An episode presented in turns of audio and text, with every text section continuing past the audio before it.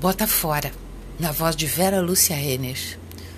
A hora que parecia nunca chegar se aproxima devagarinho, quase empacando, pairando certo temor que alguma conspiração fora de hora desembarque na premência de alguns de evadir-se para outros lados, solapando o desejo íntimo de tantos que desejam o paraíso liberto e destrancado para continuar a viver no ritmo cadenciado das dunas voláteis, areias ansiosas e ondas voluntariosas, sem falar do amigo de todas as estações, o vento intermitente.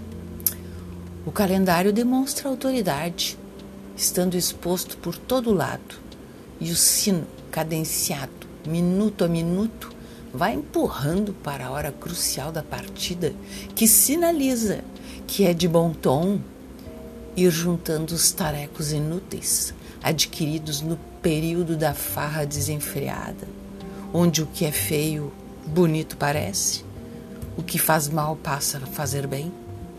O exceder-se faz parte do todo de quem vem para um tempo limitado, e a exacerbação dos modos ganham alto índices de aprovação. Quem se importa? Dizem alguns.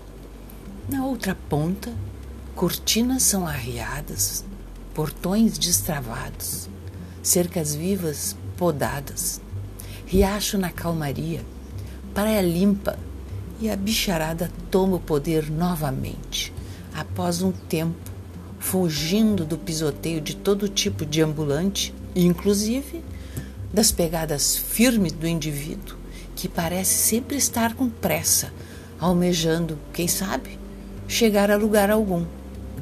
Não tem mais como esperar. O sino bateu e a hora da retirada em bloco se faz urgente.